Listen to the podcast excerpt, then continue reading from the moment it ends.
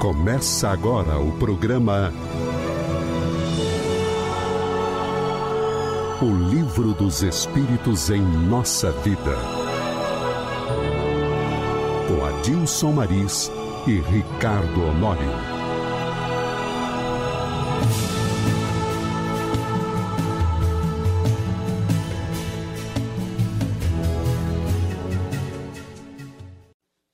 Olá, meus amigos.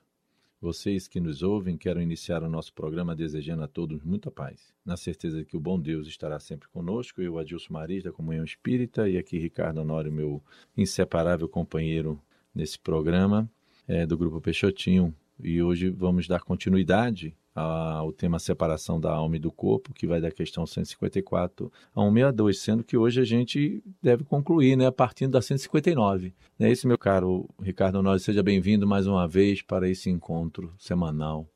É isso, Maurício. Obrigado pelo convite mais uma vez.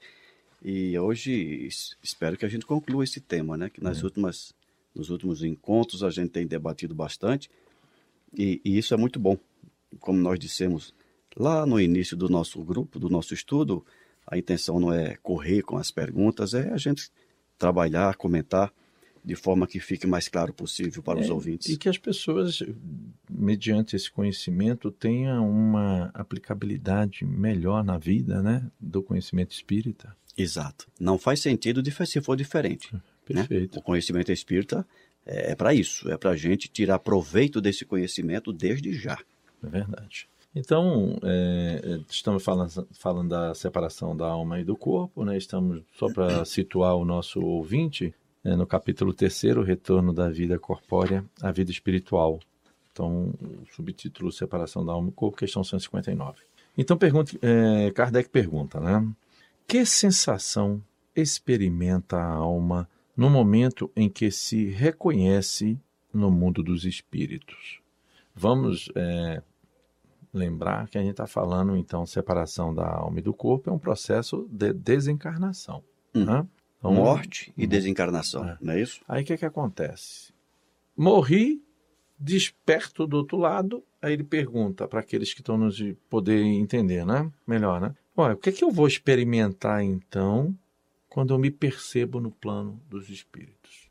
É, para, para nós que já que, que trabalhamos também com mediunidade, nas reuniões mediúnicas, onde temos contato com é, irmãos desencarnados que passaram por essa experiência, é, a gente pode afirmar que isso depende muito. Uhum. É, qual é a sensação?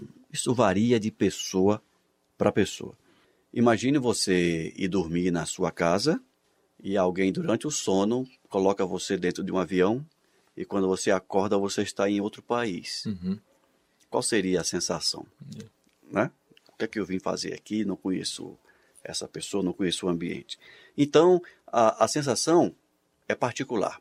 Claro que a sensação está relacionada com o tipo de vida que você teve. Seja, comportamento moral e ético. Comportamento ético e moral. Uhum. Está relacionado também com as nossas crenças, com os nossos conhecimentos, com o nível de informação que nós temos. Tudo isso vai influenciar na nossa percepção quando nos encontrarmos no mundo espiritual. Aí você pode dizer, mas normalmente a sensação é boa ou ruim? Repito, vai depender. Depende, né? É, recentemente nós falamos tal vida, tal morte. É. Então, se você se preparou bem para a vida espiritual, não foi tão apegado aos valores materiais, teve uma vida espiritualizada. O que é uma vida espiritualizada? Voltada para o conhecimento, para a existência do espírito, considerando a possibilidade exata, real, de um dia estarmos lá no mundo espiritual. Se você teve uma vida preocupada, voltada para esse tipo de conhecimento, certamente a tua sensação quando estiver do outro lado vai ser bem mais agradável. E o que é interessante é pela própria experiência que a gente tem em grupo mediúnico e também, de acordo com o livro Temas da Vida e da Morte, é, do Divaldo Pereira Franco, uhum. psicografia dele pelo, pelo espírito Manuel Filomeno, Manuel Filomeno de Miranda, ele nos relata lá que a maioria dos espíritos que desencarnam na Terra, então naquela época, né, vale, a, vale a pena a gente lembrar que na década de 40, de 50, eles não tinham consciência que desencarnavam. Isso é interessante. Por quê? Estão tão arraigados à vida material que, ao voltarem para a vida espiritual, eles não se apercebem que já não estão entre os vivos.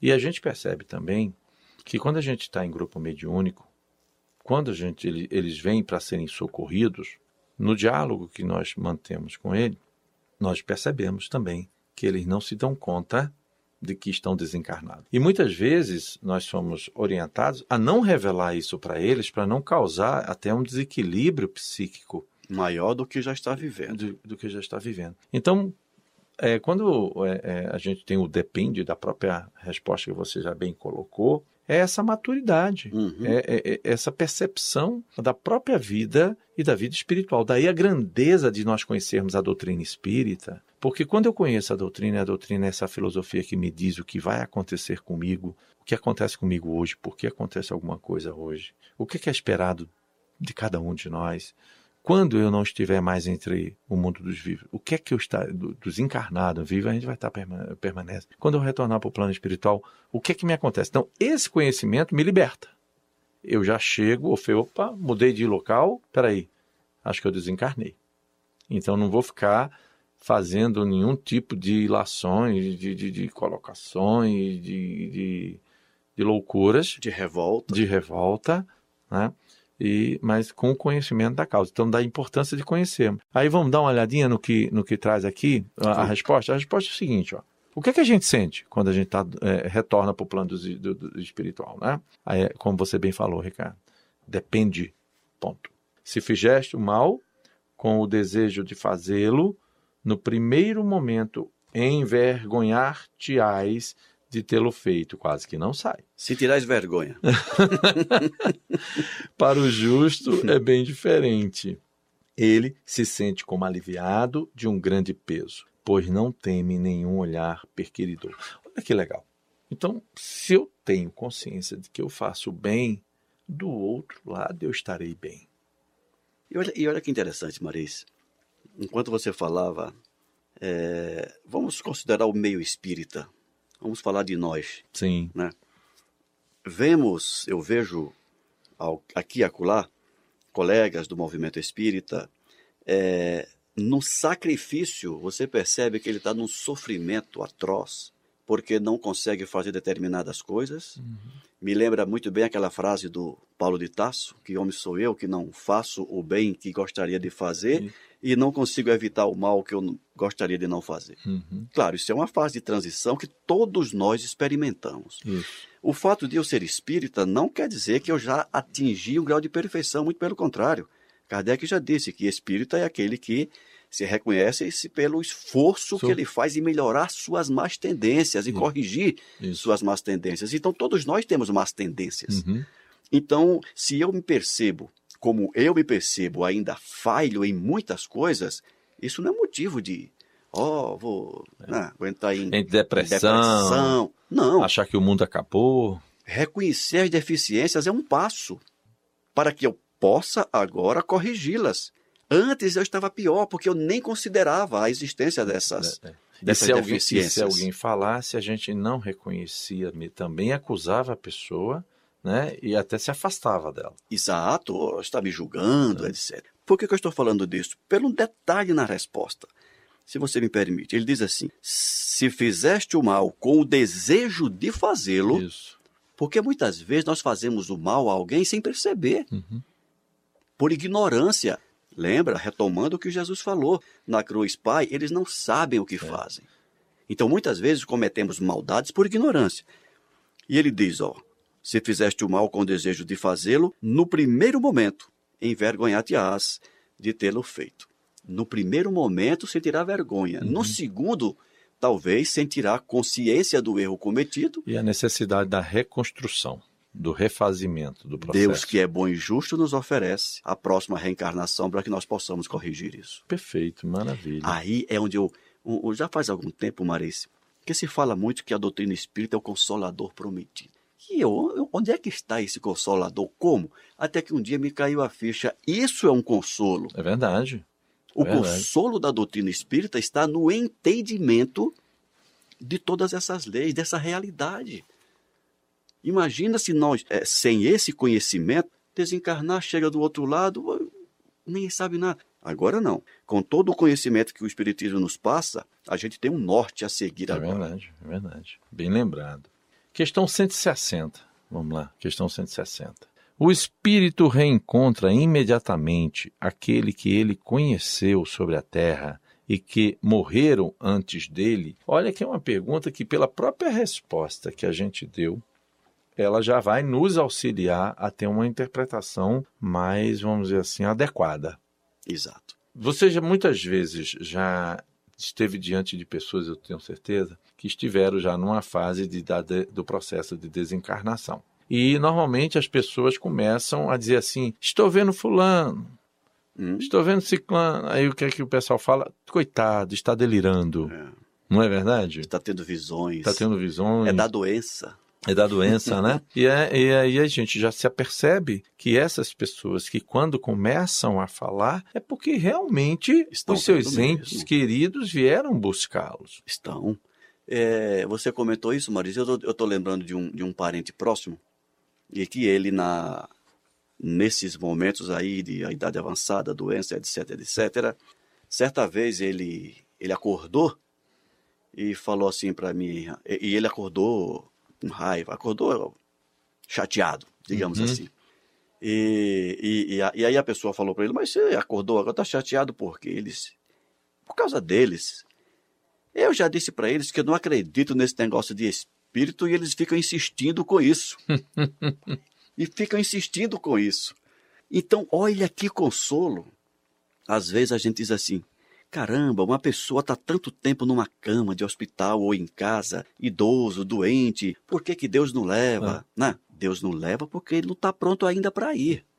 O tempo que ele permanece encarnado é um tempo de segurança para o espírito, para que os espíritos orientadores consigam ir plantando sementinhas de informação, É, é um processo de amadurecimento de espiritual. amadurecimento, para que ele não chegue lá completamente desconhecedor daquela realidade.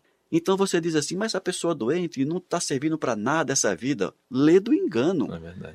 Enquanto eles dormem 15 horas por dia, o espírito está sorvendo informações, está recebendo orientação, pode até não lembrar racionalmente, mas a informação está ficando lá no espírito. É verdade. E também lembrar que algumas, alguns casos também, não só alguns, vários casos também vai se dar de que a pessoa não vai receber ninguém, vai ser recebida por ninguém de quem ele ame. Por quê? Porque a vibração dele é tão inferior e essas pessoas que já foram e que o amam e que estão preocupados com ele vão estar numa outra vibração que a própria lei não permite que eles se apresentem, porque vai ser esforço daquele que desencarnou em mudar o seu padrão de vibração e alcançá-los numa visão. Aí baixa ah, os amigos que não estão compreendendo direito. Dá uma leitura no livro Nosso Lar, né? Isso. O André Luiz, que durante oito anos, depois que desencarnou, ficou numa região, vamos dizer assim, de dor, de sofrimento, que a gente no mundo espírita chama de umbral, Uhum. né? E lá ele, vamos dizer assim, é, literalmente ele pastou, né? É, é, comeu grama, bebeu água suja, bebeu lama e, e sofria muito e não conseguia ver ninguém. Oito anos depois que ele lembrou que Deus realmente existia devido à sua dor muito grande, lembrou da mãe, lembrou que a mãe um, um dia ensinou ele a, a orar um Pai Nosso. Fazer uma prece, né? E ele fez um Pai Nosso da forma que ele lembrava. Quando ele termina aquele clamor de dor, Clarencio, que então um dos ministros do nosso lar, amigo da mãe dele, estava presente, se fez presente, ou seja, se mostrou. E depois, ele, aí quando for ler o, o, o, livro, né, vai se perceber que não foi Clarencio que se mostrou, mas na verdade ele eleva o padrão E, e- consegue perceber. perceber Clarencio. Então, demonstrando É. que todos nós temos, vamos dizer assim, mais uma vez, o conhecimento, ele liberta, ele consola, ele esclarece. É, a tua fala está me lembrando de duas coisas que é, é bom que se diga. Isso mostra que quan- enquanto nós estivermos numa faixa vibratória inferior, não devemos entender que Deus se afastou de nós, Não, de que os benfeitores espirituais se afastaram de nós. Pelo contrário, eles estão sempre ao nosso lado. A Isso. nossa baixa vibração é, não consegue, é, é que não nos deixa percebê-los, não nos deixa ouvi-los, consequentemente, eles não conseguem, até por respeito ao nosso Arbítrio, livre-arbítrio, se imiscuir nas É. nossas decisões. É. Eles aguardam pacientemente até que a dor, se for o caso, nos desperte. E no momento desse despertamento, eles estão ali presentes. Perfeito. Então vamos lá? Vamos lá. Então, o espírito reencontra imediatamente aquele que ele reconheceu sobre a terra e que morreram antes dele? Resposta: sim, segundo a afeição que lhes tinha e a que tinha por ele. Frequentemente ele os vê em receber em sua volta ao mundo dos espíritos e ajudam a libertá-lo das faixas da matéria. Reencontra também a muitos que havia perdido de vista em sua permanência sobre a terra. Vê aqueles que estão na erraticidade, aqueles que estão encarnados e os vai visitar. Lembrando que essa resposta, os próprios espíritos nos lembram, de que são para espíritos que estão em condições de vê-los, como a gente havia falado aqui. exatamente. E, e relembrando o conceito de erraticidade, que a gente já Uhum. falou até na, na- no período passado, né? Que é um intervalo entre uma existência e outra. Isso. né? São espíritos que estão desencarnados aguardando a próxima encarnação. Exatamente. Então, a questão 161, vamos lá. Na morte violenta e acidental, quando os órgãos não estão ainda enfraquecidos pela idade ou pelas doenças, a separação da alma e a cessação da vida ocorrem simultaneamente, lembrando que a gente até falou nos encontros passados de que assim, nós possuímos a estrutura física, o que dá vida a ela é o fluido vital Isso. né?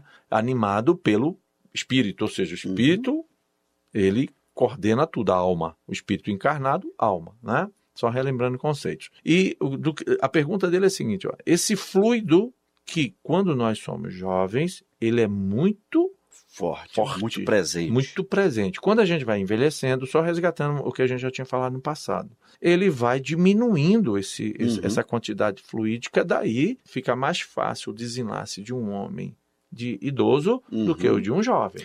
Porque o, o- a ausência do fluido, a diminuição do fluido vital gera o enfraquecimento do corpo físico. Perfeito. A idade traz isso e as doenças também trazem isso. Aí ele pergunta, né? Por isso da pergunta dele, só para que o nosso ouvinte Uhum. possa entender. Então, numa morte violenta, ou seja, perceba-se um jovem num acidente de carro, numa queda de um avião, é, é, é, é, em, em qualquer Um circunstância, assassinato. um assassinato, qualquer circunstância, onde, vamos dizer assim, a sua estrutura ela é violentada, mesmo cheia de fluido vital. Né? Então, numa morte violenta e acidental, quando os órgãos não estão ainda enfraquecidos pela idade ou pelas doenças, a separação da alma e a cessação da vida ocorrem simultaneamente. Lembra que você falou desencarnação e morte. Exatamente, Maris. Né? Exatamente. Morrer é uma coisa, desencarnação é outra. Lembrando que a, a morte aqui, o morrer aqui é a cessação Da vida da, biológica da vida biológica e e a o de- desencarne é a separação,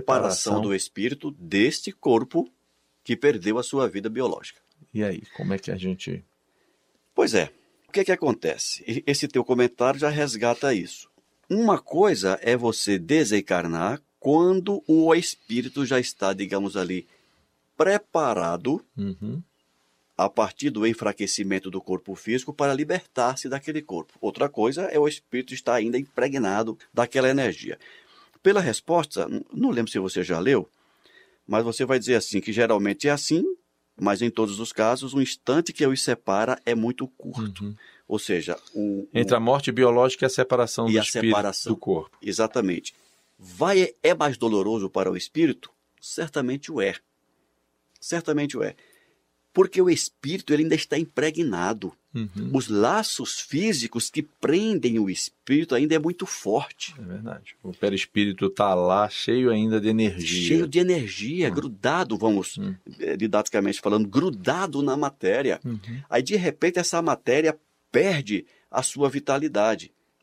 Consequentemente, o desenlace do espírito, do perispírito, dessa matéria, vai ser um tanto mais dificultada. Mas ainda aí, vai fazer valer a evolução do espírito. É. E cada caso é um caso, como a gente já havia falado. Cada caso é um caso. Não tem como generalizar. É verdade. Lembrando que o livro dos Espíritos é o nosso é um compêndio é, filosófico onde as questões elas são muitas vezes, muitas vezes ou quase sempre genéricas. Isso. Não foi à toa que do livro dos Espíritos vieram todas as outras obras Outras- é. do, da doutrina espírita. Então, são perguntas e respostas que não são é, de um simples entendimento. Requer uma, Um estudo mais um aprofundado. estudo mais aprofundado, uma exegese disso que nós estamos vendo. Por isso que ele diz aqui, geralmente é assim. Uhum. Maravilha. E nosso tempo já está correndo também, então vamos lá. E nós temos a questão 162 para a gente concluir, e tem depois da questão tem um comentário. Após a decapitação, que é também uma morte violenta, Sim, sem né? dúvida. após a decapitação, por exemplo, o homem conserva por alguns instantes a consciência dele mesmo. Então, ó, olha o que é que acontece, né? Olha a pergunta, lembrando que muitas pessoas diante de um ato que ele vai saber, que ele tem consciência de que ele vai perder a vida e dentro de uma de uma situação que muitas vezes é, vamos dizer assim, assustadora, Uhum. As pessoas muitas vezes perdem a consciência. Uhum. Ou seja, enlouquecem, saem, vamos dizer assim, da, da, da percepção do qual estão. Aí ele vem e pergunta: olha, durante o momento da decapitação, o espírito ele vai guardar a sua consciência? É interessante isso, essa É. pergunta. E, e- e apenas uma. Não é uma correção, mas um esclarecimento que você acabou de dizer. Nessa pergunta aqui, nós vamos ver isso no comentário. Não é o espírito perder a consciência, é a pessoa, a pessoa enquanto encarnado. enquanto encarnada, né? perfeito. Enquanto encarnado, é o espírito, é a alma. Uhum. O espírito encarnado. Ele perde a consciência e ele vai dizer que frequentemente essa consciência ela é conservada por alguns instantes. Rapidamente. E pegando, retomando o seu comentário, isso vai depender de novo de como a pessoa enfrenta o momento da decapitação. Aí, aí eh, você lembra que você falou no encontro passado, lembrou de Paulo? Eu estou lembrando dele agora de novo. eu estou lembrando dele agora de novo. Quando falou, você falou de decapitação, me lembrou ele. A maneira como o Paulo de Tarso enfrentou a sua decapitação Isso. fez toda a diferença na sua reentrada no mundo espiritual. Será que se ele tivesse ali preocupado com a manutenção da vida física, com medo daquilo, certamente a perturbação posterior seria muito maior. e ele ficaria ligado naquela situação. Ele iria vivenciar aquele processo e iria angustiá-lo muito. Muito mais. É. Então, quando vocês ouvintes que não leram ainda forem ler o livro Paulo e Estevão, lá no final do livro, quando forem Lembrando, conhecer lembrando que é uma psicografia de Chico Xavier, né, pelo Espírito Emmanuel. por Emmanuel, exatamente. No momento da decapitação, o soldado romano treme, né? E Isso. fica na dúvida, e o Paulo diz: não tema, Cumpra, cumpra a sua missão. é, cumpra o seu dever. Né? Eu já cumpri o meu dever, É. cumpra o seu É. agora. Aí o soldado desfere o golpe, e no momento seguinte, eh, o Emmanuel descreve que ele sentia um certo torpor, Isso. característico do desencarne, mas não deu a menor bola para a cabeça que rolava Uhum. depois do golpe. Né? Deixou a matéria para lá, voltou-se, repetindo o que nós já comentamos, e encontrou aquele coro de almas que foram recepcioná-lo na E é espiritualidade. por isso que ele fala também que esse período de consciência é curto também, né? Curto. Curtíssimo, né? Então vamos lá. A resposta. Frequentemente ele a conserva por alguns minutos até que a vida orgânica esteja completamente extinta. Lembrando que muitos ficam aprisionados enquanto há vida orgânica, porque dentro de uma decapitação é, é extinguir-se todo o sangue até o coração parar de bater. Parar de bater, Né? o cérebro parar de funcionar. Exato. Mas, muitas vezes também, a expectativa da morte lhe faz perder esta consciência antes do instante do suplício, ou seja, aquilo que a gente tinha conversado. Ele entra no estado de loucura. O medo estado é de tão- torpor é, tão grande é. que ele perde a consciência. Ele perde completamente. Não... Trata-se aqui, agora vamos ver o que, que um pequeno comentário que o Kardec faz, né? Trata-se aqui da consciência que o supliciado pode ter de si mesmo como um homem e por intermédio dos órgãos e não como espírito, aquilo que aquele alerta que você fez. Uhum. Se não perdeu esta consciência antes do suplício, pode conservá-la por alguns instantes, que são de breve duração e que cessa necessariamente com a vida orgânica do cérebro, o que não quer dizer que o perispírito esteja inteiramente desligado do corpo. Aquilo que nós falamos. Isso. Ele morre, É. mas enquanto o perispírito não se desligar do corpo, ele É. permanece encarnado. Exato. Ao contrário de todos os casos de morte violenta, quando ele não resulta da extinção gradual das forças vitais, os laços que prendem o corpo ao perispírito são mais tenazes e o desligamento completo é mais lento. Aquilo que a gente já É, havia Exatamente. conversado, né? Então, é, de, de uma certa forma, a gente conclui, então, é, esse capítulo, que ele foi bastante interessante, né? O retorno da vida corpórea à vida espiritual, quer dizer assim, olha, como é que a gente morre, quais são as consequências da morte, como é que a gente vai estar lá do outro lado. Uhum. É, é, um, é um momento que, para os ouvintes, de grande, vamos dizer assim, esclarecimento. Sem dúvida. mas- Porque filosofia nenhuma nos ensina como morrer, né? Bem. Com, com- morrer bem, com conhecimento de causa. Exatamente. Exatamente. Cada ponto que vai ser vivenciado pelo espírito nesse processo, Isso é consolador. né? É consolador. Então, aqui você está aprendendo a desencarnar e a morrer. Com tranquilidade, Com em tranquil- paz. E lembrando o Chico, morrer com educação. Com educação, né? Não, quem, quem falou isso para ele, lembrando, Ah, é, é verdade, Emmanuel. Emmanuel, é o Emmanuel quem falou, morra Oi. com educação. É, morra com educação. Ai. Então vamos lá. Então, só, gente, nosso tempo já acabou, tá? Então, é, eu quero agradecer a todos vocês, ouvintes, por estarem conosco aqui na Rádio Comunhão e deixar sempre agendado o nosso próximo encontro, né? Quando nós vamos tratar da perturbação espírita a partir da questão 163. Exatamente. Então, se vocês já podem é, dar uma leitura e, e eu, talvez a gente conclua no próximo encontro é, a questão 63, 164, 165 e a gente Exatamente. conclui. Né? Então, meu caro Ricardo Honório, mais uma vez eu quero agradecer a sua presença, o seu carinho e também lembrando aos nossos queridos ouvintes que qualquer dúvida, vamos procurar mandar um e-mail na rádio arroba comunhãoespírita.com.br. Mais uma vez, Ricardo, muito obrigado. Obrigado, Maris. Muita paz para todos. Um abraço. Você acabou de ouvir o programa Livro dos Espíritos em Nossa Vida.